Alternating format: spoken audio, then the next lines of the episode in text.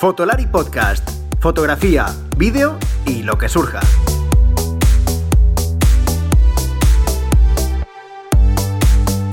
Con Rodrigo, Iker y Álvaro. Bienvenidos a este nuevo episodio de Fotolari Podcast. ¿Cómo estáis, gente? Espero que vaya todo muy bien. Bueno, para este nuevo episodio voy a contar con la presencia, ya sea virtual, ya sea de lo que sea, de Álvaro y de José Manuel de Camaralia, que ya sabéis que Camaralia es nuestro patrocinador del podcast. Pero aquí la gente no viene a contar su, su, movida en plan, oye, mira, yo soy esto y vengo con mi moto, ¿no? No, no, no, no. Aquí todos vamos a aportar. Ya sabéis que en el podcast yo me he propuesto que todo el mundo que venga tenga que aportar algo para que la gente que lo escuche, vosotros, os llevéis algo, ya sea formación, ya sea divulgación, ya sea lo que sea. Así que no solo vamos a hablar de cacharreo, sino que vamos a hablar de cosas unidas al cacharreo para que empecéis a entender también varios conceptos ya os guste la foto o el vídeo, creo que es súper importante. Por tanto, aunque os guste la foto y no os guste el vídeo, o más que gustaros, no os interese tanto, yo os animaría a que lo escuchéis, porque también hablamos un poco de foto, seguramente. Eh, hay alguna cosita que tenemos que tratar. Pero no os vayáis de verdad porque creo que es muy interesante los puntos que vamos a tratar y además lo que, vamos a, lo que van a aportar esta gente que sabe mucho más que yo de vídeo. Eh, y bueno, que, vamos a empezar ahora. Pero antes de empezar, eh, quería recordaros que, eh, y daros las gracias sobre todo porque el anterior episodio de Charlie López, el fotógrafo oficial de la CAR, ha gustado muchísimo, el feedback ha sido tremendamente bueno, hemos tenido muchísimos mensajes, eh, tanto él incluso, mm, bueno, estaba súper contento por, por, el, por el gran feedback que ha tenido la, la, entrevista y cómo ha gustado ¿no? conocer su manera de trabajar. Os animo, si no lo habéis escuchado, a escucharlo. Y esto me recuerda a que nos valoréis en todas las plataformas donde escucháis los podcasts, nos mandéis mensajes, eh, bueno, eh, compartáis que escucháis el podcast, se lo, spread the word que se dice, ¿no? Difundid la palabra para que lleguemos a muchas más personas para seguir teniendo las ganas de poder eh, traer esto, traeros estos a vosotros cada, cada 15 días y, y bueno, poco más. Bueno, no me entretengo mucho más, vamos a empezar el podcast y como sabéis, ya lo he dicho antes, Camaralia. ¿Estás pensando en comprar una nueva cámara o necesitas algún accesorio para tu equipo? No dejes de visitar camaralia.com, la tienda online con los mejores equipos de fotografía y vídeo profesional, las últimas novedades y los mejores precios para venta y alquiler, y como siempre atendido por los mejores profesionales. camaralia.com muy buenas a todos, ¿qué tal? Como os había comentado en la introducción, hoy tengo a dos personas que, bueno, son, son personas del, del podcast, por así decirlo, son, ya no voy a decir ni invitados. José Manuel quizás un poquito más invitado, pero para el caso es del, es del podcast. Y, y no, Álvaro. Así que antes de entrar en materia, que hablaremos de vídeo y alguna otra curiosidad fotográfica, pero sobre todo de vídeo y novedades de vídeo, eh, saludaros a los dos. ¿Qué tal, José Manuel? ¿Qué tal, Álvaro? ¿Cómo estáis? ¿Qué tal? Buenas tardes. Pues muy bien. Aquí andamos. Aquí deseando confrontar con Álvaro. A tope, a tope. Sí. Confrontar, confrontar. Bueno, bueno, bueno. Confrontar bueno, en el buen sentido de la palabra. O sea, no es enfrentar, no significa lo mismo enfrentar que confrontar. Pues y luego al final seguro que estáis de acuerdo en todo. Confrontar con cariño, siempre. Exactamente. Exactamente. eh, sí, Álvaro con el que más confrontas con Iker, normalmente. bueno, como... en, en, tema de vídeo, Álvaro no puede confrontar con Iker porque hay que bueno, no tiene ni idea. O sea, ¿cómo va a confrontar sí. con alguien que no tiene ni idea? No hay nada que confrontar ahí. Exactamente. Y en el de foto tampoco. Lo que pasa que, bueno, Iker hace ruido, ¿no? Álvaro. Eso, eso, eso. Bueno, pues eh, vamos a hablar de vídeo, porque bueno, ya sabéis que José Manuel, eh, aunque ya lo he dicho en, el, en, la intro, pero bueno, ya conocéis a José Manuel, ha estado algunas otras veces, es, es una de las personas responsables de Camaralia, que como sabéis es nuestro patrocinador, pero siempre está aquí porque es una persona que sabe bastante y suele estar en contacto con los profesionales. Eh, Álvaro no está en el contacto con los profesionales, no es profesional, bueno, no es una broma eso, Álvaro, pero, no lo soy, pero bueno, no lo soy. No, eres profesional, hombre, vamos a dar las cosas como son, eres profesional, quizás no en el aspecto de grabar vídeos a lo mejor más de otro estilo, pero eres, eres youtuber, tío, y eso, ganas pasta con ello. Sí, eso dicen, eso dicen. Eh, bueno, bueno, ¿eh? Eso es. Así que, bueno, dos, dos ya sabéis, dos, dos, personalidades o dos personas diferentes de, con dos trabajos más o menos diferentes para hablar de, de dos cámaras eh, que son novedades actuales y de vídeo bueno, vídeo, cine, televisión, bueno, ya sabéis, este tipo de, de cosas que, que, ya están un poco como muy amplias, que son la, la, nueva Black Magic Pocket Cinema, que salió un poquito antes, y la nueva Sony FX3, que, mmm, bueno, ¿por qué vamos a hablar de ellas? Porque son bueno, podríamos hablar de ellas porque sean cámaras de vídeo porque nos dé la gana, pero sobre todo yo creo que porque son dos cámaras muy compactas y que están, yo creo que muy cercanas también por precio, eh, a pesar de que, bueno, el precio es un poco así, pero para el público más o menos fotográfico o gente que pueda ser fotógrafo que también haga vídeo o videógrafos que luego, bueno, pues también hagan sus trabajos un poco más o menos de andar por casa de fotografía, ¿no? Entonces, voy a empezar por Álvaro, que yo sé que pudiste probar la FX6, ¿no? ¿Es verdad? ¿Puede ser? Sí, la probé, la probé, la tuve, sí, sí. Vale, y seguro que estás deseando poder probar esta FX3. De hecho, la tengo aquí a un palmo de mí ahora mismo. Anda, fíjate. ¿Y qué tal? Eh, pues mira, me llegó ayer y, casi no la he tocado todavía, pero vamos, el concepto me encanta. A ver, no es, es cero nueva, ¿eh? La, quiero decir, es una por dentro, es una 7S3, sensor, enfoque, eh, calidad de imagen, curvas, todo. Y lo que pasa que es un restylish, ¿no? Un reboxing. Y le han cambiado el cuerpo y le han cambiado unos, eh, los controles y le han puesto la asa superior y tal para hacerla como más eh, orientada a, a vídeo y menos fotográfica, digamos. Te iba a decir, tiene un. Puede que tenga un rollo así como la, la Panasonic. No, tiene un rollo muy a la Sigma FP. ¿Sí? Ah. Sí, o sea, muy cuadrada, muy con, eh, con roscas para meter accesorios directamente, ¿sabes lo que te digo? Con, con, los controles, mucho acceso directo. Claro, no tiene, por ejemplo, pues, a diferencia de la 7S3, que es una cámara híbrida fotográfica, pues no tiene el dial de modos, el típico dial de modos PASM, ¿no? Pues eso se lo zumban ese tipo de cosas, ¿no? Está como toda como rediseñada. Bueno, y muy importante, le han puesto, le han metido una rejilla y un ventilador dentro para. Claro. Por, eso te comentaba. Iba a comentar, por, eso lo del tema de que. Lo, del tema de Panasonic iba como un poco con rintintín con respecto a la Canon, ¿no? No te había pillado, no te había pillado. no. Bueno, eh, José Manuel, ¿vosotros en Camarale la tenéis ya? ¿Os la han dado? A ver, nosotros tenemos. O Álvaro va por delante de vosotros. Nosotros somos vendedores de medio pelo y Álvaro es un youtuber famoso, con lo que ahí hay, hay siempre un poquito de... Tráfico de influencias, ¿no? Exactamente, tráfico de influencias. Nosotros todavía no la, no la tenemos y si todo va bien, la semana que viene, sobre el miércoles o por ahí, nos llegarán ya bastantes unidades que tenemos pedidas, porque yo creo que es una cámara que para nuestro target de clientes viene bastante, bastante bien. Pero si te soy sincero, yo todavía no he podido, no he podido tocarla. la conozco por especificaciones y sobre todo por lo que dice Álvaro, que es una, es una 7S3. Eh, y, pero... Lo, tenía cinetones que no tenía la 7S3 y hoy han sacado una actualización de la 7S3 y le han metido cinetones. Eso lo vamos a hablar luego porque yo creo que, era una cosa ahí. Yo creo, que, yo creo que además Álvaro, que seguro que con el tema del Eterna, ¿no? Que estaba ahí en plan de, ah, pues ahora lo tiene Fuji y ahora, y ahora. Luego eso lo tocamos después también porque es interesante, yo creo que hay muchos, muchas personas que, que escucharán el podcast que habrán escuchado muchas veces hablar de perfiles de color, eh, más, en, más en fotografía que en vídeo. Entonces sería una cosa, os preguntaré luego en plan de por qué es importante y demás, no lo vemos luego después. Pero antes de nada, eh, bueno, la Black Magic, alguno de vosotros, bueno, seguro que José Manuel sí, Álvaro a lo mejor yo no lo sé, pero, pero la, la, la Pocket Cinema la has tenido en la mano, ¿no, José Manuel? bueno, la he tenido, hemos tenido muchísimas en la mano, o sea, la Pocket Cinema es el producto estrella, yo creo, de los últimos de los últimos dos años, desde que salió la primera Pocket 4K, 6K y la 6K Pro, que lo mismo. Esperemos que la semana que viene nos tiene que llegar bastantes unidades, con la, semana que viene va a ser bastante, bastante atareada. Y es la cámara estrella de los dos últimos, de los dos últimos años. O sea, podríamos decir, eh, Álvaro, que, que, esta, que esta FX3 viene como un poco a competir con esta, estas Blackmagic Pocket Cinema, ¿no?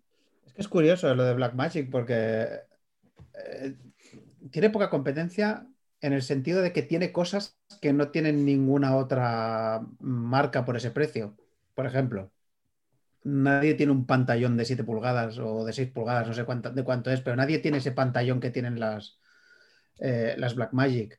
Eh, nadie graba internamente, ninguna de ese precio graba internamente en RAW. Ninguna de ese precio te deja hacer una cosa tan inteligente y tan práctica como enchufar un, disco SSD a través de la conexión USB-C que dices, joder, si es como súper obvio, ¿no? Que se, es como, ¿por qué no copiáis eso, coño? Con lo práctico que es, en vez de estar todo el día trajinando con tarjetas poder meter ahí un SSD de 2 teras que, luego lo, que luego lo conectas al ordenador. Es que es verdad, es como, ¿por qué nadie más hace eso? Solo lo hace Blackmagic. Entonces, Punto. Blackmagic, Álvaro, para mí es la única, no la única, ¿no? Pero es la empresa que más sabe escuchar al usuario. Pues posiblemente, sí, sí. O sea, él, él, sabe lo que parece, sabe lo que la gente necesita y lo que hace no es fabricar lo que a ellos interesa, sino fabricar lo que la gente necesita. O sea, y lo demuestra con cada producto nuevo que, cada producto nuevo que saca. Ahora que tenemos el auge del streaming, pues streaming a saco, o sea, mezcladores para streaming, cámaras que se conectan a los mezcladores para hacer streaming directamente, productitos para hacer streaming directamente sin tener que complicarte, y con las cámaras lo mismo. Y tiene la habilidad de que ha creado no solo una cámara, o sea, Sony tiene una línea de cámara Cinema Line, ¿vale? FX9, FX6, FX3. Punto. La Cinema Line queda ahí. O sea, Blackmagic tiene un ecosistema eh, súper completo. Sí. Iba, a decir la broma de no como Canon que llegará la última. O sea, streaming, bueno, Canon llega dentro de, ¿no? cuando ya se haya acabado la época del streaming, cuando ya estamos en otro mundo. Llegará el último muy caro y cuando se dé cuenta de que es el último muy caro, bajará los precios cuando los siguientes ya hayan sacado otro producto nuevo y seguirá yendo tarde. José Manuel, eh, te iba a comentar, has hablado Álvaro un poco del precio eh, porque lo ha dicho así, pero no ha comentado el precio. O sea, ¿en qué, en qué franja de precios nos estamos moviendo más o menos en estas Para que te hagas una idea, comparado con la FX3, mira, la, la Pocket 6K Pro ha salido a 2.160 más IVA. Eh, yo, es que en la cabeza siempre tengo los precios sin, sin el IVA. Y la FX3 a 3.800 y algo más IVA. O sea, estamos hablando que entre una y otra hay una diferencia bastante considerable. O sea, te puedes comprar una 6K Pro y una Pocket 4K y todavía no has llegado a comprarte la, la FX3. ¿eh? O sea que tenemos también que valorar a qué nivel económico están jugando, jugando a cada una y, qué te ofrece. Eh, Álvaro, no, no, termina, termina. Ah, esto es un apunte, que, que, lo que sí que es verdad es que Blackmagic eh, son cámaras más, un poco más nicho, digamos. Es decir, son cámaras para gente que sabe muy bien eh, qué tipo de producto va a usar, porque bueno, los sensores son más ruidosos que igual los sensores de Sony o de Canon, ¿no? Son sensores que no puedes trabajar ahí a 400.000 ISO sin problema, digamos. Eh, son cámaras que no enfocan, que no tienen autofoco.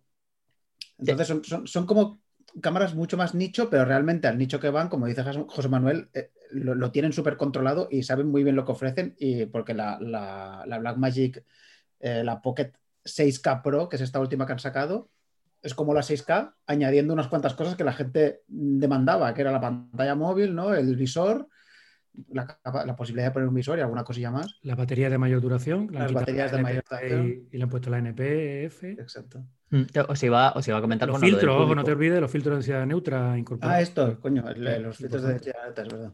Se iba a comentar con lo que ha dicho Álvaro, eh, justamente eso, ¿no? Que son dos cámaras eh, aparentemente muy parecidas, pero internamente no son tan, tan parecidas, ¿no, Álvaro? No, claro, es que esa es la historia, ¿no? Yo no sé muy bien quién, quién, será, quién, de dónde sacan los sensores, los de Blackmagic. Siempre ha habido esa leyenda de quién le fabrica los sensores a, Blackmagic, porque tiene unos sensores peculiares, sin, entrar ya en, el, en este de 12, del 12K que tiene, que es una paranoia de, sensor súper raro, con, sin filtro Bayern y una cosa muy extraña.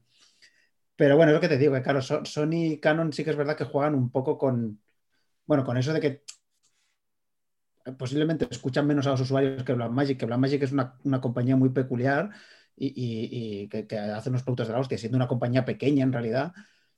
Muy pequeña. Pero bueno, pero Sony y Canon juegan pues con eso, que tienen unas tecnologías del copón, claro, que tú, tú enfocar a, la FX3 y a la FX6 y, y claro, es acojonante.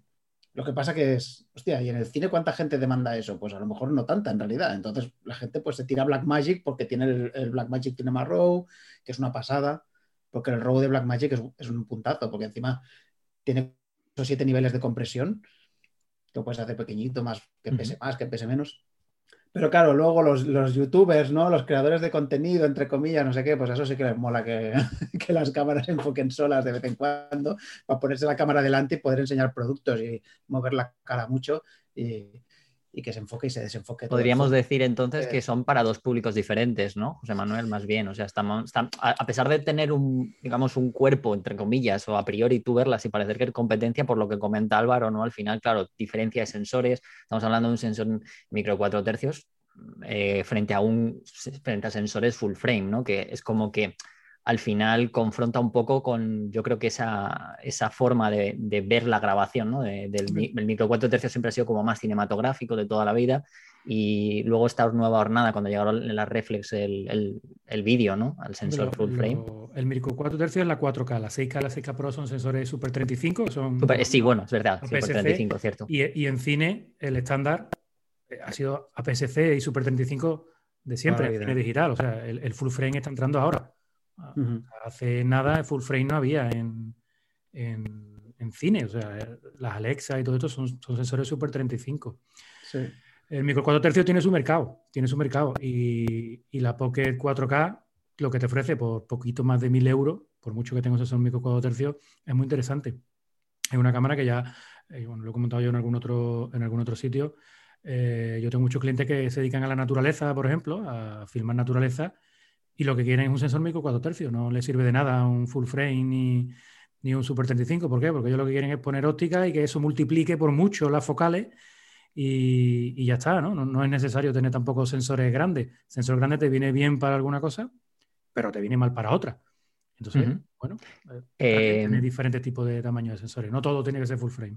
Claro, pero sobre todo porque hay mucha gente que piensa que, claro, teniendo el full frame, siempre es porque tiene esa estética como más de profundidad de campo y tal, pero el- es cierto que el Super 35 Álvaro no te permite, claro, en el cine al final puedes llegar a tener esa estética, ¿no? A ver, no es esa, no es una estética a la que pensemos fotográficamente, porque yo creo que la gente cuando habla de profundidad de campo, muchos vienen de fotografía y se piensan que tiene que ser el- ese, ese desenfoque en el que no se vea nada, ¿no? Pero en el cine al final la Sí. idea de desenfocar no se pretende que sea un desenfoque en el que no se perciba nada al final, ¿no? Mira, es curioso porque es que como, como luego he visto ahí en el guion, que vamos a hablar un poco, que a lo mejor si hay tiempo hablaremos de los Globos de Oro, y una de las pelis que va a los Globos de Oro es esta de la peli de Mank, de, David Fincher, que imita un poco pues toda la, la estética del, del cine de Hollywood de los 50 y tal. Y joder, una de las innovaciones técnicas del cine de Hollywood fue precisamente conseguir más profundidad de campo. O sea, para, para los cineastas de la época, no tener profundidad de campo era una putada, no,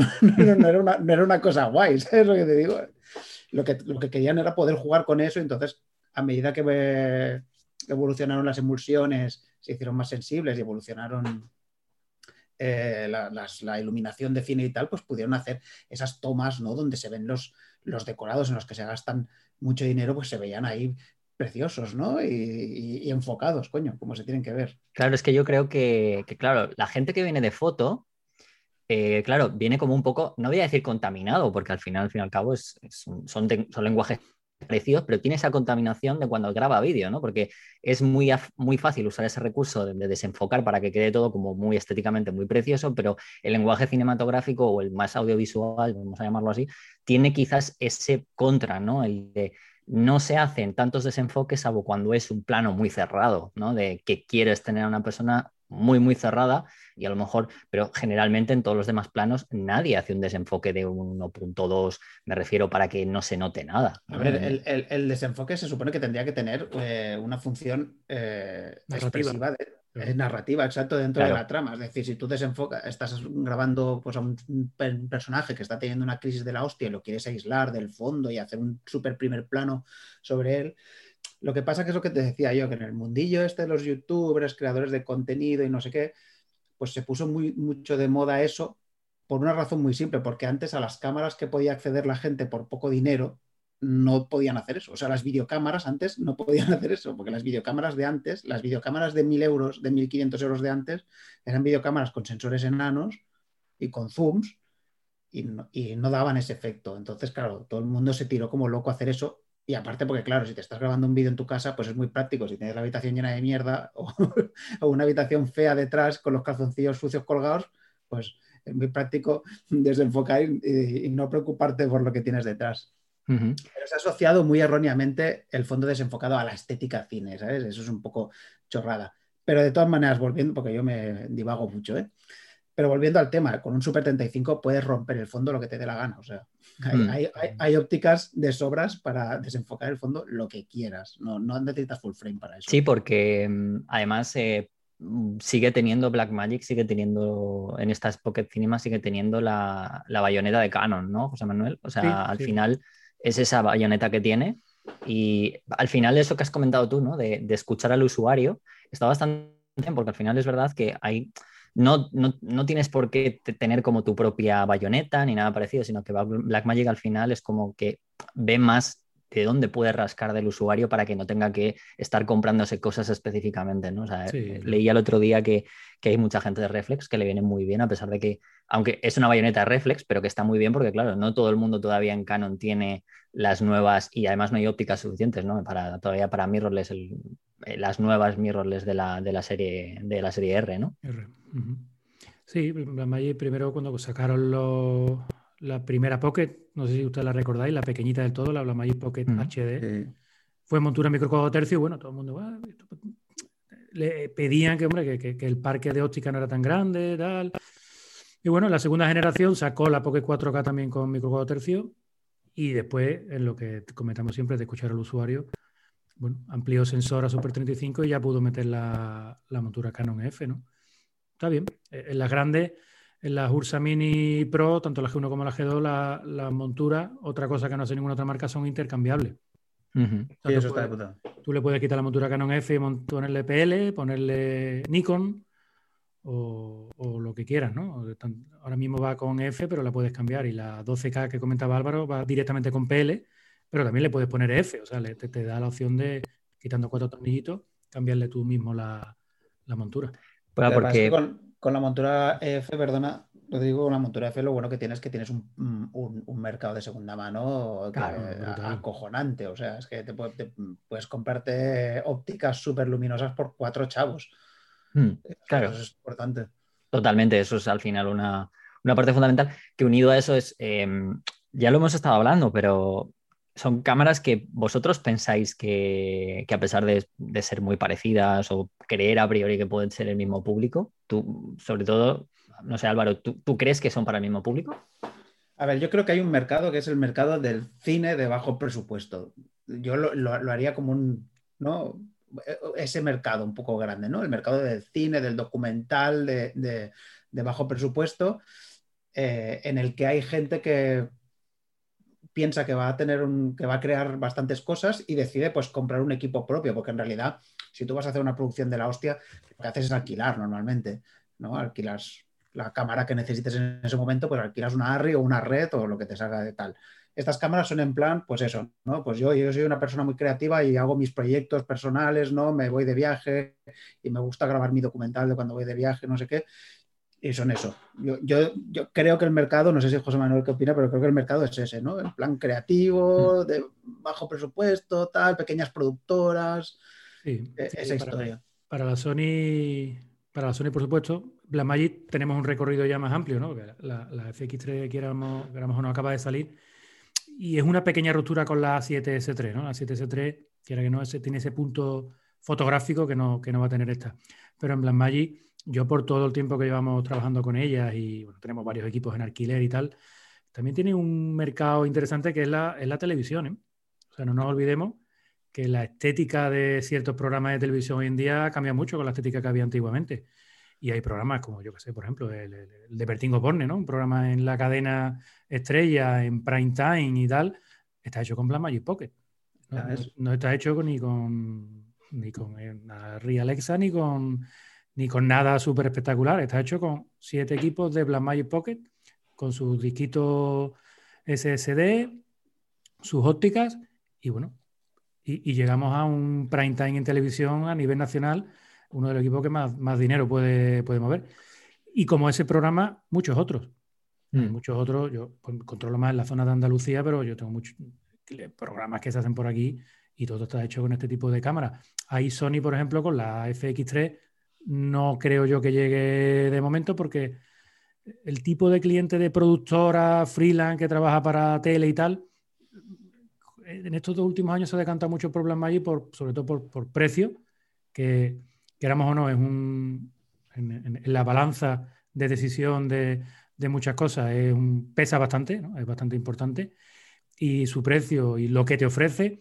Y después, Álvaro, que mm, todo el mundo no necesita grabar a 400.000 ISO. Claro. Sí, sí, está claro. Ni necesita enfocarle un pajarito del ojo en movimiento a, a 300 metros. Esas son prestaciones que son espectaculares y son avances tecnológicos impresionantes, que yo creo que son los que hacen que las compañías vayan avanzando y que los productos cada vez estén más avanzados. Pero dependiendo del tipo de trabajo, eso sobra. Eso Sí. sobra. Yo Y- creo que Álvaro es para que se vaya a Madeira con la otra vez. Exactamente. No para que, que te vayas a Madeira. Es la, la- la FX3 es para, para cámara de batalla. No, pero, pero mm, entonces, José Manuel, alquilas mucho Blackmagic, por lo que tengo. Sí, sí, sí. por- tenemos, nosotros tenemos cuatro o cinco equipos Blackmagic completos, con, o sea, listos para rodar, para, yo qué sé, corto, eh, documental, para estos mismos programas que te está comentando. Normalmente dos o tres equipos son nuestros casi siempre, de, los, de las unidades de cámara que, que llevan, porque la productora que lo hace es, de, es sevillana, eh, es de Sevilla. Entonces, bueno, tenemos esa cercanía y siempre un par de equipos o tres nuestros van a cada uno de los, de los programas. Y son cámaras que están siempre alquiladas, pero alquiladas. Lo, bueno que tiene Blackmagic es que el usuario es prime time en televisión nacional, como estudiantes de la universidad que van a hacer su proyecto de fin de curso. Eh, es un equipo que es asequible tanto para una cosa como para otra, ¿no? Te ofrece, por un lado, el precio económico para, para los que tienen pocos recursos y tienen que alquilar o tienen que comprar cosas económicas, como te da la calidad suficiente y la versatilidad suficiente como para hacer un programa de, de prime time. Eh, Álvaro, Lo que comentabas del ecosistema, lo que comentaba antes José Mm. Del ecosistema es muy importante también, porque sí que es verdad que es que, claro, Blackmagic luego te lo llevas al, al Da Vinci y es como, ah, claro. es como un, un supernatural, ¿sabes? Entra por un lado y ya, y ya el programa está totalmente eh, orientado para, para ese formato realmente, para ese RAW, para, para esa curva log y ya todo fluye mucho en su, en su propio ecosistema. Mm.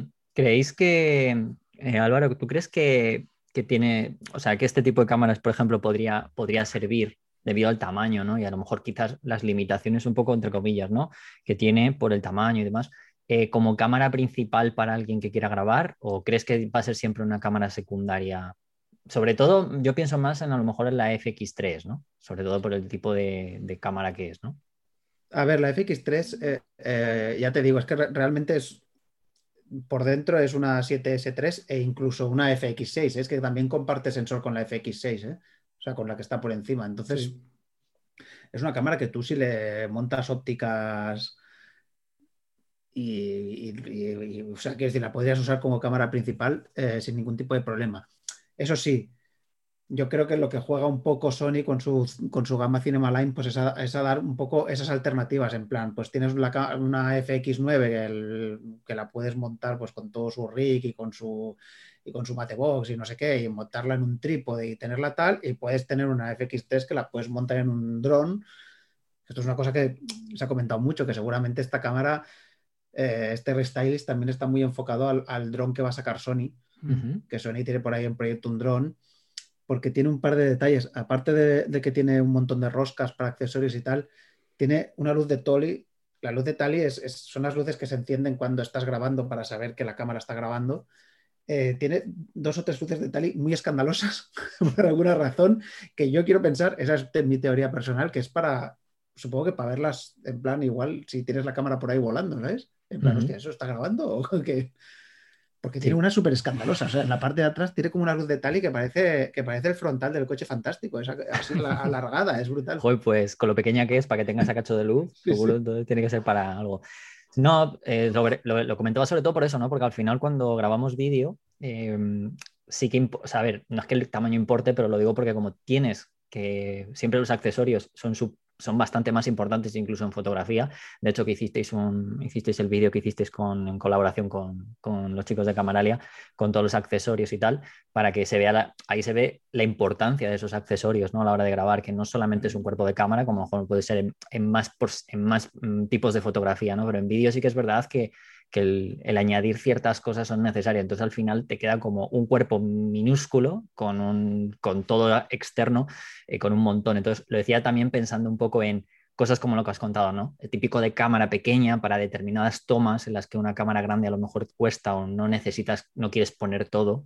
Por ejemplo, Eh, también eso, pues la puedes montar en vehículos, la puedes montar en un gimbal, Claro. que ahora hay mogollón de... ¿Sabes? O sea, una de las cosas que han traído estas cámaras, porque los que hemos grabado, los que llevamos, hemos grabado vídeo hace años, muchos años, que yo grababa bodas en, eh, hace 20 años y, y las cámaras eran las típicas cámaras eh, NG al hombro, ¿no? Antes Mm. las cámaras, pues te las cargabas en el hombro, eran cámaras con las que podías estar rodando mucho tiempo, muy cómodas, muy ergonómicas, con todos los mandos. Ahora ha cambiado mucho, ¿no? Mucha gente se queja de por qué las cámaras han dejado de tener esa forma. Bueno, pues una de las razones es porque muchas veces las cámaras, pues ahora las tienes que montar en un gimbal y claro, para montar una cámara en un gimbal necesitas una cosa pequeñita, más o menos, o, ¿sabes? Entonces, que, la cámara sea pequeña tiene sus desventajas, pero tiene sus ventajas en muchos aspectos, ¿no? Pues puedes usar trípodes. En, cine y en vídeo todo es carísimo.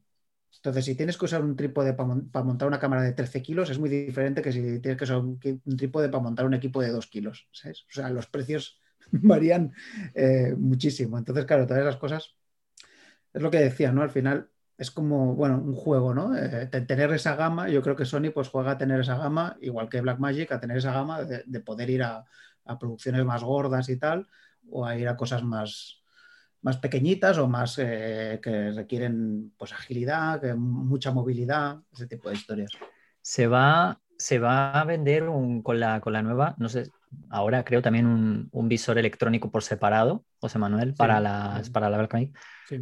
¿Tú crees que tiene sentido esto? Sobre todo teniendo en cuenta Blackmagic, lo que estábamos hablando antes, ¿no? De que es una cámara más pausada, que es para lo que es. Entonces, a la hora de enfocar, por ejemplo, estas cosas son como, bueno, el tener una pantalla más grande, que lo, lo creo que lo ha comentado Álvaro al principio, eso de 6, de 6 pulgadas y tal, tiene mucho sentido por eso, ¿no? A la hora de poder enfocar sin necesidad de tener una, una pantalla de campo, ¿no? Una- pero, pero tener ese visor, ¿tú para qué crees que podría ser? Porque además es caro de narices, ¿eh? Sí, vale 400 y pico euros, 490 creo que son más IVA, 460 más IVA. Yo la verdad es que no me lo... Sí me esperaba el tema de la pantalla abatible, porque era algo lógico y que la gente estaba pidiendo y, y Mm. Tilta había sacado kits para poner una pantalla abatible y marcas de estas que te hacen sus personalizaciones y sí era algo que lo esperaba, que, que- que una pantalla abatible es muy útil. Eh, el tema del visor de ojo no, la verdad que me ha sorprendido. La verdad es que esta gente no dan puntas sin hilo. Algo, algo tendrán detrás, pero yo no le veo ni el sentido ni la necesidad, creo, ¿eh? a lo mejor me equivoco, yo no soy operador de, de cámara ni las manejo día a día. De momento, la verdad que los primeros pedidos que hemos recibido y bueno, el 10% de las cámaras que nos han pedido llevan el, nos han pedido el visor, el visor este, el, el ocular, ¿no? No lo sé. La verdad que me eso me ha dejado un poquito. ¿Tú, Álvaro? Sabes o te puedes imaginar exactamente por qué. Y encima, sí, mira, lo que, han contado- lo que nos cuenta José Manuel, que la mayoría de la gente que lo ha pedido ya ha pedido el ocular. O sea que. A ver, es que esto ha cambiado mucho con los años, pero si tú eres un operador de cámara clásico, lo normal es que hayas mirado mucho por visor en, la vida. Quiero decir, eh, en digital también, pero antes del digital, en película, la única manera que tenías de ver era mirar por el visor. Obviamente, o sea, todas las películas de toda la vida, los operadores de cámara miraban por, por el, por el visor. Entonces yo entiendo que hay gente que tiene, que tiene esa, esa costumbre. Las pantallas han cambiado mucho también. Por ejemplo, yo recuerdo que cuando, que cuando se empezó, empezó un poco la moda esta de grabar con cámaras reflex, como por ejemplo con la Canon, con la Canon EOS eh, 5D Mark II, que fue una de las primeras que se popularizó así para grabar, que la peña le ponía visores de lupa en la pantalla. Sí, bueno, se siguen vendiendo, Bárbaro. Yo- Esas se siguen, yo- se siguen vendiendo, ¿verdad? Sí, lo tengo- yo- si quieres uno para la GH5 te lo tengo, ¿eh? No te... Bueno, Tenemos para, para casi todas las cámaras tenemos visores de lupa. claro, la GH5 tiene la ventaja de ser sin espejo, entonces ya tiene visor mientras grabas vídeo, pero las cámaras reflex, el problema es que para grabar vídeo levantaban el espejo, entonces perdías el visor. Claro. Y el visor también, aparte de bueno, esa visión así como más pues aislada del resto, ¿no? Digamos, de que te cierras ahí y no ves lo que tienes alrededor, aparte también proporciona un punto de apoyo más cuando estás sujetando la cámara, ¿no? Te puede dar un, un plus de estabilidad. Hombre, yo creo que es un accesorio que está bien que esté. Y luego, pues mira, oye, el que grabe más cámara en mano, pues habrá quien, quien lo use y el que grabe pues más en un trípode, pues le dará igual. No lo comprará, simplemente no lo comprará, por eso lo han puesto aparte y ya está. O sea, no. Pero yo creo Bueno. que está bien haya esas, esas posibilidades, vaya. Bueno, para antes de acabar y pasar con los perfiles de color, que creo que es una parte interesante, además, ya- más allá de, de lo que tenga que ver con las cámaras, está. Eh, Álvaro, que es la persona de los numeritos, eh, dinos exactamente cuáles son las características del sensor de cada una, si te lo sabes por ahí, ¿vale? Y, y bueno, sobre todo, ¿qué usos crees que, bueno, tú crees que tiene sentido ahora mismo grabar a 6K o todo lo que sea, ¿no? O sea, un poco, dinos. Bueno, en estos son- diferentes la FX3 y la, y la Blackmagic. La FX3 viene, eh, lleva un sensor eh, full frame de, de 10,2 megapíxeles, que, que poco suena, ¿eh? Eso ahora, hoy en día, suena como súper poco, ¿eh? Pero bueno, ya sabéis a lo que juega, ¿no? La- la- lo que juega la Sony A7S y tal, juegan a un sensor muy grande con muy poca, resolución, píxeles, eh, fotosensores, fotodiodos muy gordacos y, entonces pues muy buena relación de sensibilidad-ruido en ISOs altos y entonces apuesta, lo apuesta todo a grabar 4K. Para grabar 4K necesitas 8 megapíxeles, eh, hay ese sobrante de píxeles que es el que usa un poco la cámara pues para hacer eh, la estabilización. Hay una, hay una parte de estabilización que está en el sensor y otra parte que es eh, digital, que bueno, pues eh, esos sobrantes de píxeles pues se usan para ese tipo de cosas. Eh, Se la juega un poco, ¿no? se la, juega, se la juega un poco. Yo creo que, que si. A ver, no nos vamos locas con el 4K, ¿eh? O sea, no os penséis que mucho, mucho. No, no hay mucha cosa que vaya a 4K, ¿eh? ni siquiera en el cine. eh, se graba bastante, cada vez se graba más en 4K, pero no siempre el acabado es, es a 4K. De hecho. Es Quizás curioso. más pensando en el usuario, ¿no? Lo que estábamos hablando también, ¿no? Quizás el Es que es- usuario, el usuario que tenga una FX3 mm, quizás no es lo mismo, exactamente el mismo usuario a lo mejor que el de una Blackmagic y por tanto no va a tener ese uso, ¿no? Hasta el cine, por ejemplo, ¿no? Es un tema, es un tema. Pero Yo, te- yo lo que sí haría es que yo, ¿eh? Y lo que me, cuando me preguntan los clientes, lo que yo recomiendo. Yo, si tú estás grabando un documental, estás grabando, aunque vaya a acabar en HD, yo, yo, yo todo lo castaría ya en 4K. Sí, sí, sí. Yo es no- exactamente. Yo no grabaría nada ya en HD. Si lo tienes, graba en 4K, que sí que es una inversión un poco más alta en ordenador, en... pero bueno, tienes unas imágenes que te van a durar unos años. Sí. Unas imágenes en HD, mañana o dentro de tres días no te valen para nada. Álvaro, ya sabes, ¿grabáis en 4K en Fotolari?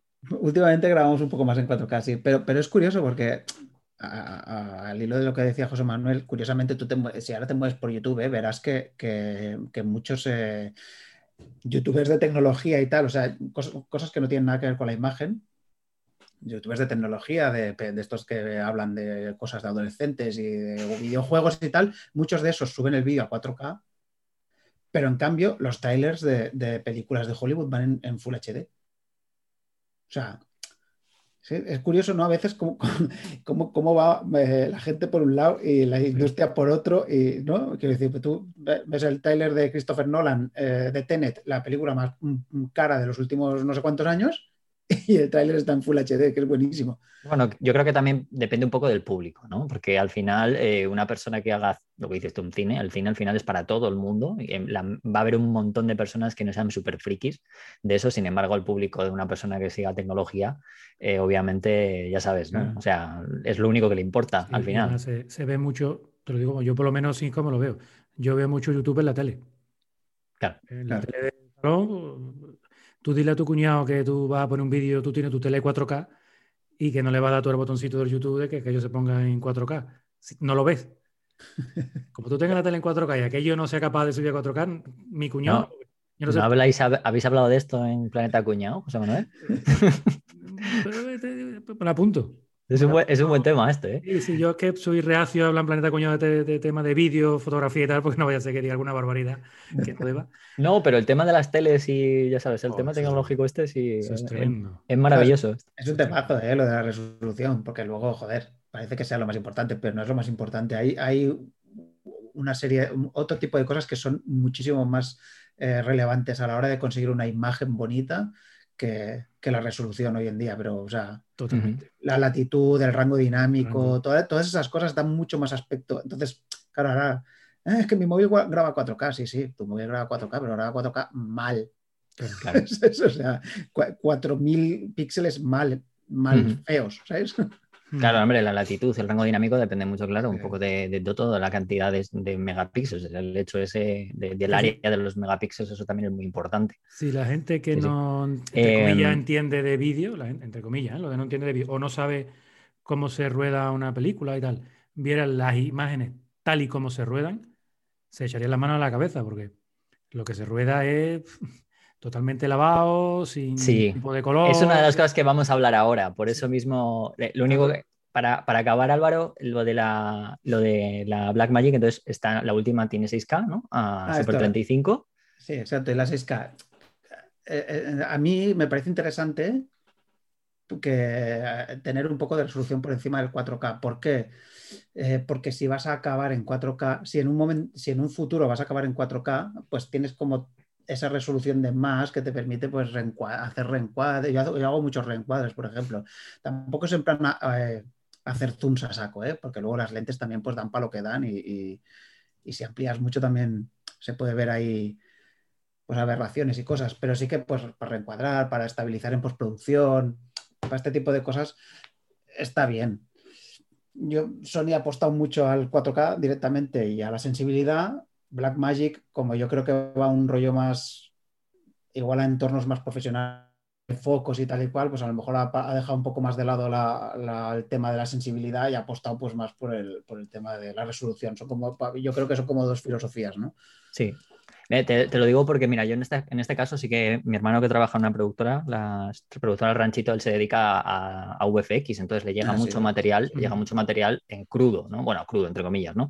Y sí que le, le, para ese tipo de cosas sí que importa mucho la resolución porque, claro, al final ellos cascan la imagen también, ¿no? Haciéndole, poniéndole cosas, al final es como la foto, ¿no? Degradas, cuando tú haces este tipo de cosas, degradas la imagen y muchas veces les toca hacer esto, ¿no? Entonces, mmm, sí que para estas cosas la, a ellos les llegan imágenes en, en, 6K muchas veces, aunque luego esto lo, luego, luego acaban sacándolo en 4, ¿sabes? Porque obviamente se exporta a 4, pero, pero a ellos les viene muy bien para este tipo de cosas que has contado tú, no solo reencuadrar, sino por el, el hecho de meter efectos o meter un montón de sí. retoque de imagen, etcétera. Sí, para hacer mate painting y todo ese eso rollo, es. eso es muy importante, sí. Sí, pero sí, depende del flujo de datos que grabe, o sea, no solo el tamaño, Sí. Puede 6K, pero si lo grabas un flujo de datos mínimo, pues bueno, tampoco tienes margen para, para mucho. Yo, yo, antes de que pase al siguiente punto, te, le quiero preguntar sobre todo a Álvaro una cosa, porque es una cosa que yo llevo dando vueltas desde, desde que se presentó la FX3.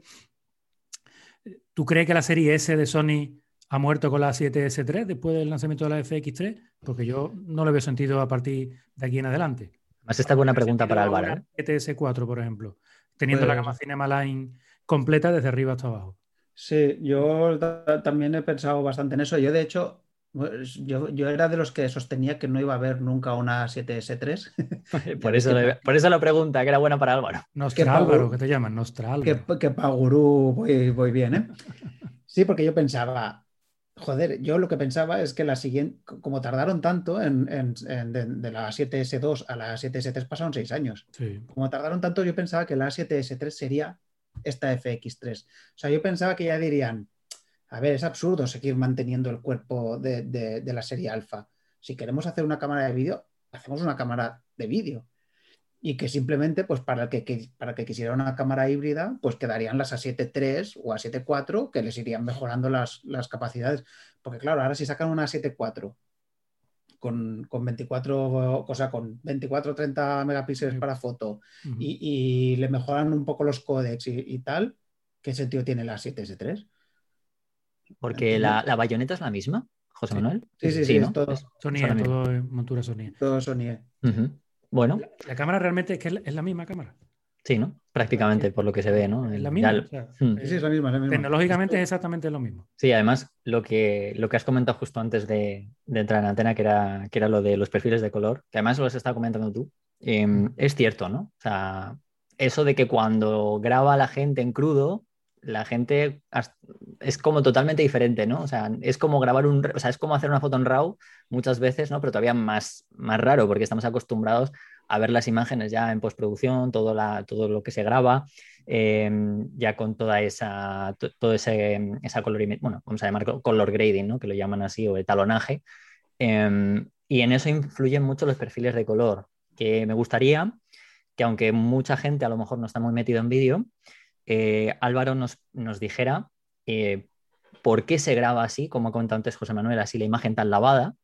Y, qué es lo que luego hace, ¿no? ¿Qué, importancia tiene esto de que hayan incorporado Sony el, Cinetone ahora como también en las A7S o por ejemplo Fuji, ¿no? Que tiene el Eterna. A mí me ha costado mucho eh, entender bien todo este tema porque, hostia, es complejo de cojones. ¿eh? El, tema del color, eh, del color en digital es, que es infinito.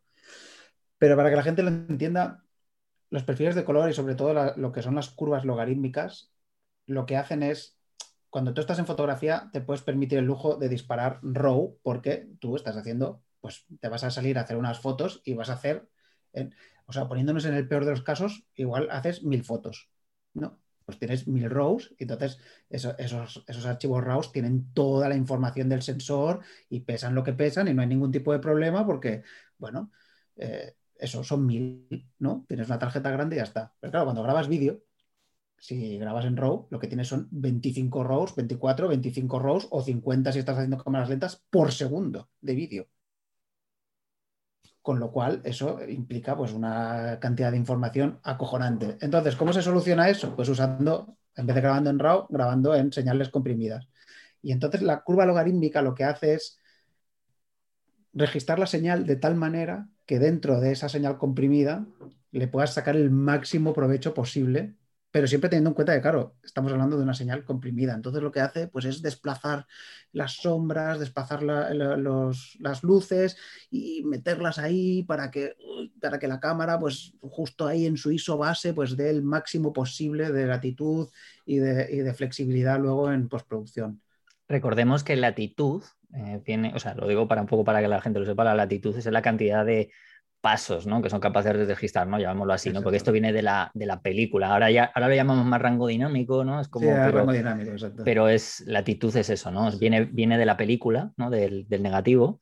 Y son la cantidad de pasos que puede registrar la, cámara, ya sea de vídeo, de foto, en este caso, eh, entre, la, entre el negro puro y el, y el, blanco más puro. Eso serían un poco las famosas curvas logarítmicas, que lo que hacen pues es eso, es aplanar muchísimo la señal, pues quitar contraste, quitar color y tal y, si lo expones bien, porque ese es el tema, ¿no? Esas son, curvas que tienes que exponerlas muy bien y, porque luego pues no, les hacen tratamiento de ruido, van con el ruido y tal. En Sony es muy típica, ¿no? La S-Log3. Ah, es que la curva S-Log3 te da una latitud de la hostia, pero tú sales ahí todo contento a grabar S-Log3 y cuando llegas a casa tienes unas mierdas que flipas, porque eso si no lo, si no lo expones con mucha cabeza, lo que tienes son señales muy extrañas que luego cuestan pues de de toquetear. Y luego, perdón por el rollo, están los que los perfiles de color no necesariamente logarítmicos, que son que ahí entrarían el Eterna y el, famoso S Cinetone, que eso ya es más, bueno, pues simplemente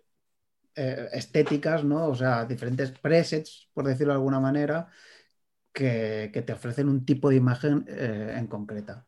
O sea, sin necesidad de tener que, bueno, es como una especie de filtro, ¿no? Vamos a hacerlo así, ¿no? Un filtro que lo pone... Pero que son, que son imágenes que son válidas ya tal cual, que luego las puedes, eh, les puedes hacer grabación de color también, pero que son válidas tal cual. Las, imágenes grabadas en logarítmico las ves y son raras.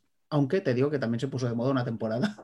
A veces cuando se empezó a poner un poco de moda, llegaron a las cámaras baratas los, los perfiles logarítmicos, a veces veías por ahí vídeos que decías, hostia, este, este, este, ha grabado en logarítmico y no lo ha corregido, luego lo ha dejado así, tal cual, eso que te digo.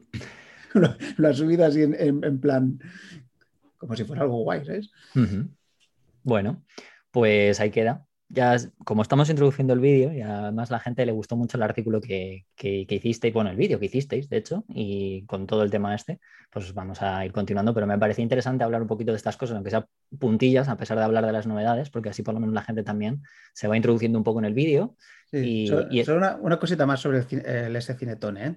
Y cuéntanos, tú que... Una, una cosita muy pequeña que también anduve investigando bastante sobre el tema. El S Cinetone es una curva que está muy bien, es muy interesante, porque lo que hace es, lo que hace es acercarse al cine de alguna manera. ¿Y cómo lo hace?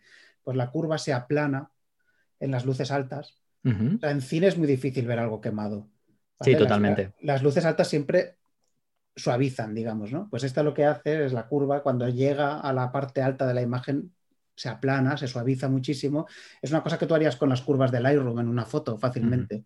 Y las sombras lo mismo, cuando están las sombras sombras también se aplana y te las levanta un poco. Y entonces donde mete contrastes en la parte media, en la, parte donde la gente quiere ver contraste, que es pues en los tonos de piel y en ese tipo de cosas. Sí. entonces te saca una imagen muy aparente realmente. Es una, es una iluminación que normalmente en cine eh, claro, lo que decías, estábamos hablando un poco del público, ¿no? El público al final que va a tener unas, las, las, Sony no son este tipo de personas que tendrán una producción en la que la iluminación suele estar más controlada la mayoría de las veces, a lo mejor por el tipo de público, me imagino. Entonces, eh, ese tipo de iluminación se suele generar normalmente en cine o en tele de manera, pues, con focos, ¿no? Entonces, se, se hace una iluminación concreta antes de llegar a esa postproducción, ¿no? Entonces, eh, me imagino que también irá un poco por ese punto, ¿no? El, que directamente consigas esa iluminación sin necesidad de tener eh, esa iluminación. Sobre todo eso, y facilitar un poco tener una imagen bonita con, bastante, con, un buen rango dinámico, suave y tal, y, sin tener que echarte 4.000 horas en postproducción luego. Pues nada, oye José Manuel, que a ver si te, a ver, ya, no, ya me irás contando, no, nos irás contando cuántas te quitan de las manos de las FX3 cuando lleguen. Porque bueno, bueno. la 7S3 ha funcionado bien, ¿no? Sí, ha funcionado bien. Ahora empezó llegando poco, poco a poco y no había para la demanda que, pues es una cámara cara, ¿no? Pero hay un target de público que, bueno, que, tiene su, que esto tiene, esta cámara tiene su mercado, ¿no? No está claro que no se va a vender como una, eh, una cámara de un nivel un poco más bajo, ¿no? De fotografía. Pero esto tiene su mercado y, bueno, de hecho se rompió stock al principio, muy poquita, y ahora estamos otra vez en esa, otra vez mm, se han vendido todas las había y en España por lo menos no hemos quedado sin, no hemos quedado sin cámara y estamos, estamos esperando.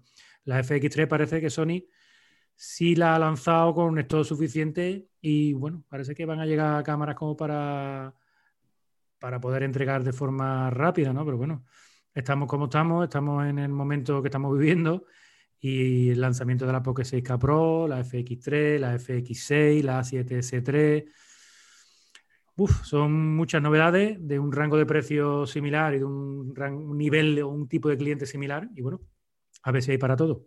Nada, nada. Álvaro, Álvaro tiene para todo. Álvaro le llega a todo. Álvaro ya tiene que cambiar las GH5. Yo ya cuando veo los vídeos digo, GH5 Aunque tengo que decir que la GH5, ufa. Eh, es carne de perro, como decimos. Ha, dado mucha batalla, ¿eh? O sea... Sí, sí, sí, sí.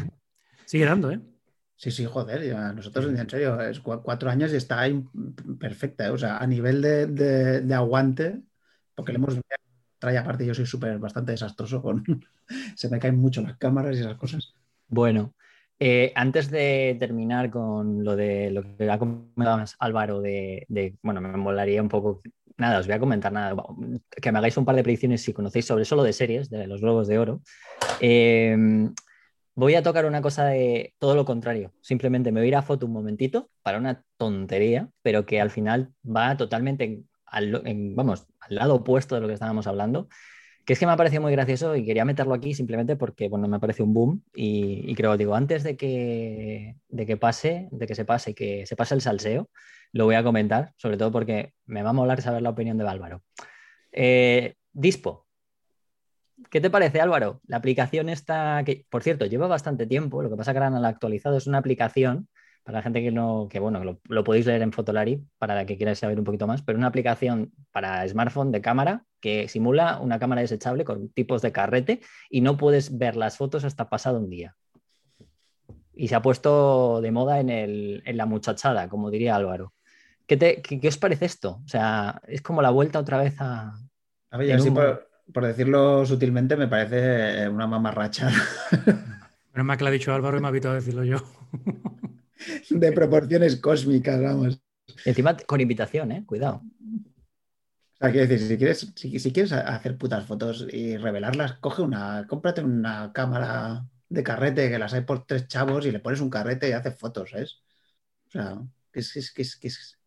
Yo pues voy a, voy a, a ver, tienes toda la razón, pero voy a saltar una, lanza a favor de esta aplicación, pero como yo la uso, no uso esta aplicación, uso una parecida en los talleres que doy móvil, eh, pero como ejercicio. O sea, uso la aplicación como ejercicio. ¿Qué quiere decir? O sea, porque el móvil y, la, y este tipo de fotografía es como muy, o sea, está como totalmente disociada, ¿no? Se piensa que el móvil es la herramienta del, del momento de hacer la foto, pa, pa, pa, pa, pa. Pero el que la gente no tenga una limitación y no pueda ver las fotos. O sea, es totalmente lo opuesto al móvil. Entonces, yo lo hago para enseñar. O sea, Sí, claro, pero, eh, pero eso está muy bien, pero eso yo qué sé, lo podías llevar a, a cualquier sitio, ¿no? En plan, eh, hostia, como, como ejercicio, ¿por qué no te vas eh, a Indonesia andando en vez Bueno, a de ver, eh, eh, tampoco, No. pero vamos a ver, hay que, hay que ser un poco, a ver, a ver, también tengamos un poco de cabeza, ya lo sé, hombre. Los móviles Pero- en fotos, yo es que no, el tema de... No, graban vídeo en 4K, Graban vídeo en 4K. Graban Pero, de, de la mala, ¿no? El 4K del malo. pero ¿no? de la mala, ¿no? Nada, bueno, sobre No, todo ya, te, porque... ya te entiendes. una, una- en su momento hubo, había gente, yo, yo conocía gente que, que tapaba con celo la pantalla de las cámaras de, de- Cierto, es cierto. Sí, y sí, que sí. se ponían tarjetas pequeñitas para. pues, Eso para lo hago yo, ¿eh? Eso lo hago yo Eso. también en los workshops de foto de calle. Se lo No, a ah, mí está bien, o sea, como, como ejercicio en plan, vea, vas a hacer un ejercicio de que, te, de que te vas a ir a hacer fotos y no quiero que veas ninguna de las fotos que has hecho hasta que llegues a tu casa. O sea, que no te pares a revisar. Sí, pero que se haya puesto de moda la, macha- la muchachada solamente por hacer el mongolo, Sí. pues como que no. Pero que, vamos, que esa aplicación no me la pongo, ya te lo digo. Ya, no, de hecho, no puedes. Te tienen que invitar además, o sea, y ni Ah, la esperes. O sea, es la leche encima, tiene invitación. Fíjate cómo se ha puesto esto. No, no, es, es gracioso porque que, que se pase la gente por la página web de Fotolari, porque hay unos comentarios que son graciosísimos.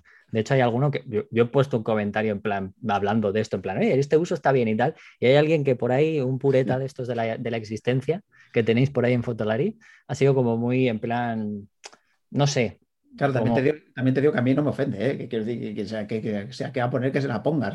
O sea, No, no, no, no, no, no, no lo digo en plan mal, digo que, está claro. bien, que, que la gente que lo vea y, y que no, pero está, está bien. eh, Sobre todo es que se ha puesto como muy, muy de moda esto, o sea, que ha salido en muchos sitios, o sea, hasta, lo han puesto hasta en el país, fíjate, o sea, porque ha debido ser como, bueno, ya sabemos que, bueno, esto es una tontería, pero bueno. Eh, bueno, el, pues año, el año que viene por esta fecha hablamos a ver si alguien se acuerda de Dispo. seguro, seguro que no, exactamente. segu- seguro que no, seguro que no. Eh, bueno, pues eh, para acabar con esto, con el podcast de, de hoy, eh, bueno, se dan los Globos de Oro este domingo. El podcast va a salir antes del domingo, yo os lo aseguro.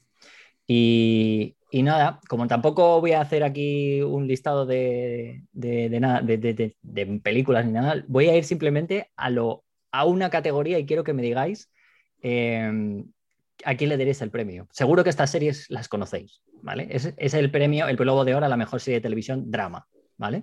Con lo de drama, ya me- yo cuando escucho drama, no sé vosotros, pero me vienen a la mente otro tipo de cosas, ¿no? Pero, es que está, pero bueno, Eh, las series son The Crown, Lovecraft Country, The Mandalorian y Ozark. No sé si las habéis visto. Que hable Álvaro primero.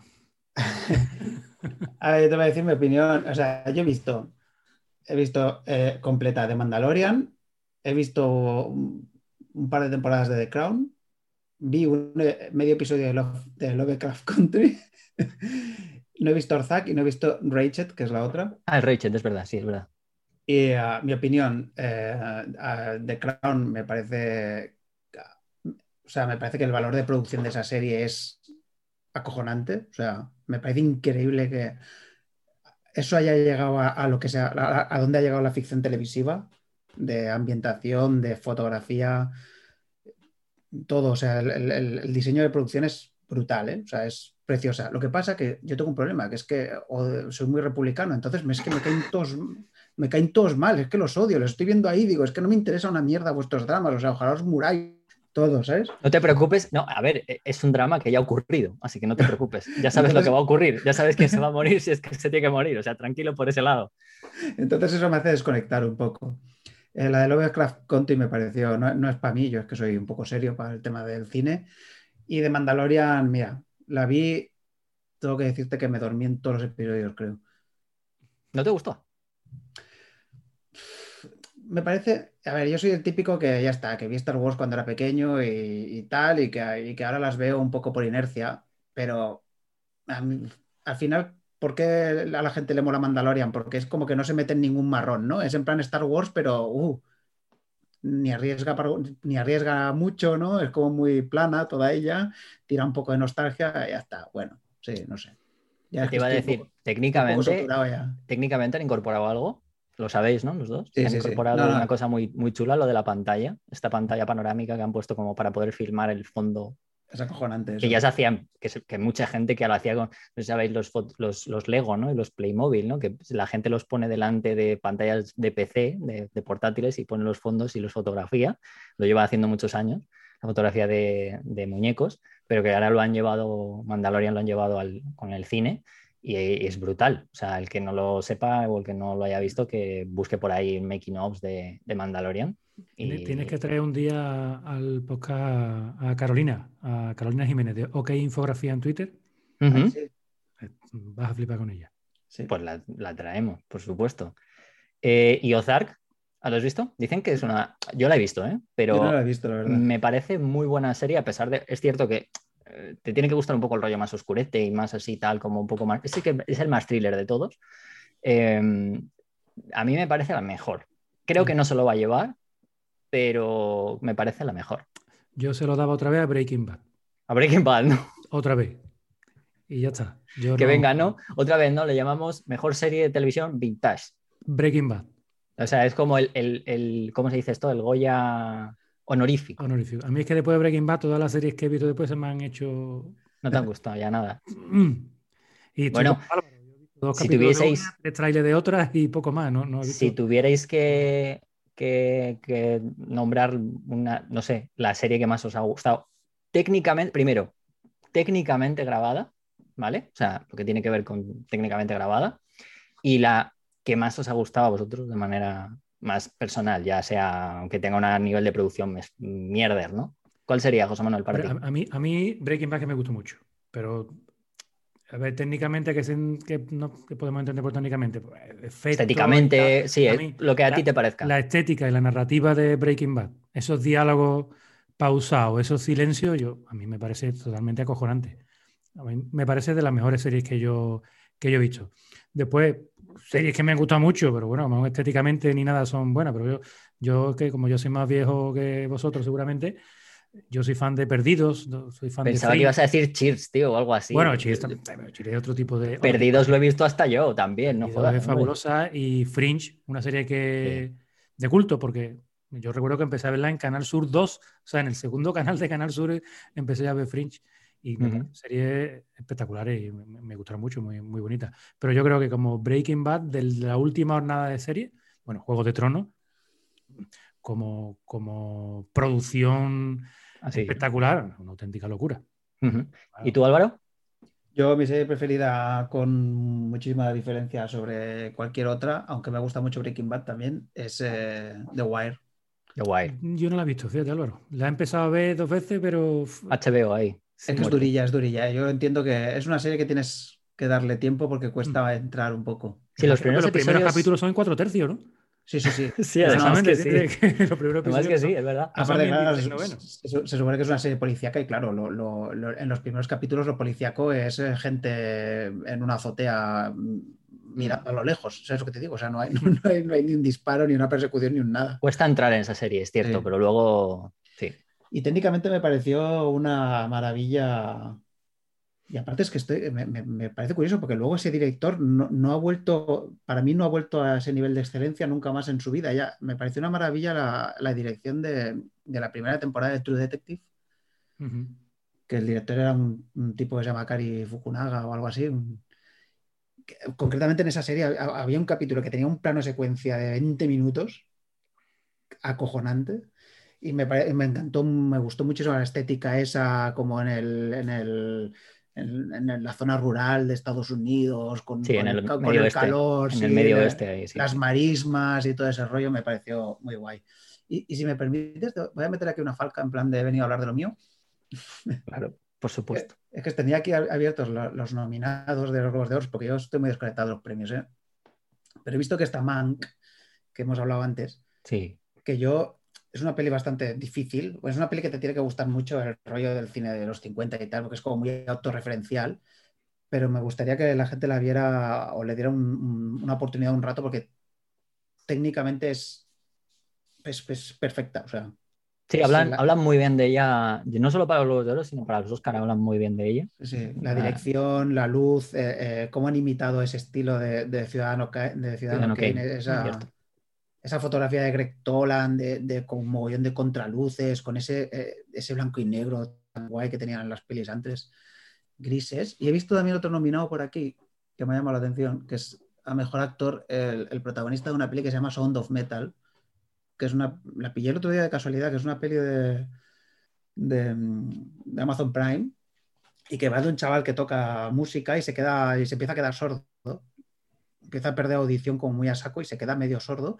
Y joder, tiene un trabajo de sonido para que te metas en lo que puede ser perder la audición, que me dejó flipado el, el rollo. ¿eh? Me, o sea, me encantó eso de, de, hostia, lo que te tiene que aislar, ¿no? Porque está como narrada desde su perspectiva siempre, entonces hay un momento que dejas de oír, claro. O sea, es, Claro.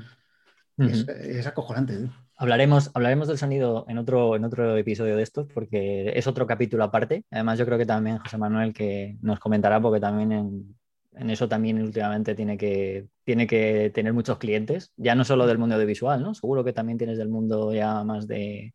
Ahora con el tema de los podcasts, ¿no? Seguro que también tenéis... Sí, bueno, los podcasts lo que pasa es que bueno, es un sector menos profesionalizado. ¿no? Nosotros tocamos en Camaralia mucho más la parte de todo lo que tocamos, la parte profesional, aunque cada vez más nos vienen todo tipo, y más ahora que nos hemos abierto al tema de fotografía, ¿no? Ya, pero la parte de vídeo y audio sí es un poquito más, eh, un cliente más profesional. Es muy distinto tratar con clientes de fotografía que con clientes de, con clientes de vídeo. Son dos mundos totalmente distintos porque, bueno, uno son aficionados en la gran mayoría, porque los profesionales de fotografía, los equipos le duran una auténtica barbaridad, la verdad. Un Claro. profesional, el equipo lo amortiza a saco, el, el aficionado es el que tira de, del sector, no el profesional. Mientras Claro. que la parte del vídeo, al contrario, eh, vídeo aficionado casi que no existe. La gente graba vídeo con sus móviles y- o con sus cámaras de fotos, pero ya está. Y la parte profesional es, bueno, es inmensa, es infinita. Y nosotros tocamos mucho, claro, el sonido asociado a ese vídeo, si lo, si lo tocamos bastante. Pues hablaremos porque yo creo que es una parte fundamental que la gente no ha, ha empezado a prestar atención, yo creo, al sonido ahora, cuando ya ha llegado a empezar a grabar, ¿no? Y se ha dado cuenta que el- sin, sin un buen sonido, da igual las 8K, los 6K y las narices, ¿verdad, Álvaro? Sí, yo por cierto estoy grabando, voy a meter aquí la falca también, estoy grabando con un, con un micrófono que nos enviaron desde Camaralia. Mm, Se nota, ¿eh, Álvaro? Se nota, ¿verdad? Oye, pues, pues te, te- te juro que te lo quería decir porque, porque alucino con este micro, ¿eh? Sí, con el Ah. Twitch el otro día ya lo tiene puesto ahí, ¿eh? Sí, el- Hace el- Twitch y lo pone, lo tiene ahí puesto, no veas No, que- no, se, es que- nota, se nota mucho la diferencia entre grabar con unos auriculares que grabar con un, Sí, sí. con No, un no, pero es que, es que aparte me, me gusta, me gusta mucho el sonido, el sonido que saca este, este micrófono, me, me gusta porque es en plan, enchufas y ya está, funciona, o sea, no hay que hacer nada más. Es-. Me ha parecido, vamos, practiquísimo, un Samsung, ¿no? Samsung es, ¿no? Sí, un Samsung de estos pequeñitos, sí, sí. Sí, Pues muy guay. Pues nada, hablaremos de ello, ya digo porque es una parte fundamental. Y nada, eh, pues nada chicos, eh, agradeceros vuestra participación en el podcast, de enseñar, de, sobre todo tan formativo, a pesar de que ha habido, bueno, hemos hablado de novedades, pero sobre todo formativo, porque también está bien que la gente ya no solamente hablemos de numeritos, que los numeritos son interesantes, están muy bien, pero al final, oye, estas cosas yo creo que también son fundamentales y lo que nos puede un poco lo que al final la gente también busca, ¿no? Cuando hablemos de, de cámaras, que al final es qué puede hacer con ellas, ¿no? Y, y cómo, cómo sacarle el máximo partido.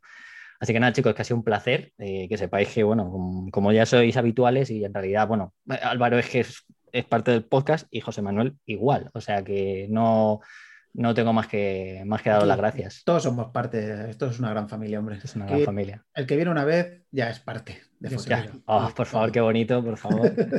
Lo voy a dejar así, voy a, voy a coger ese trozo de audio de, de Álvaro para, para dejarlo. Como... Te lo vas a poner de móvil, ¿no? De llamada de, de móvil, sí. no de mensaje de WhatsApp, ¿no? Exacto. Así que nada, oye, que os doy las gracias por, por venir, ¿vale? Y nada, eh, a los a las bueno, a los oyentes, deciros que um, a partir del mes que viene va a haber una persona que va a colaborar en Fotolari más a menudo. Va a hablar, vamos a hablar de fotografía desde un, una perspectiva también un poco formativa. Eh, ya os lo diré el mes que viene. Eh, dejo, ahí el, dejo ahí el hype un poco alto, esa palabra que tanto gusta. O el Clive Ranger, también se puede decir. ¿eh? También, también. Así que nada, que nos, nos escuchamos el, en el próximo episodio y que ha sido un placer. Y hasta la próxima.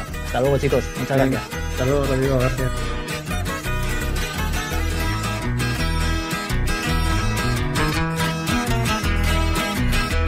La ciudad se llama Duke Nuevo México el estado.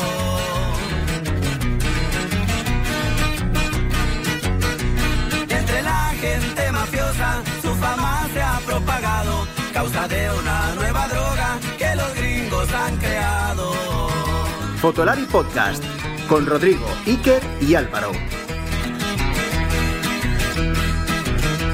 Dicen que es color azul y que es pura calidad.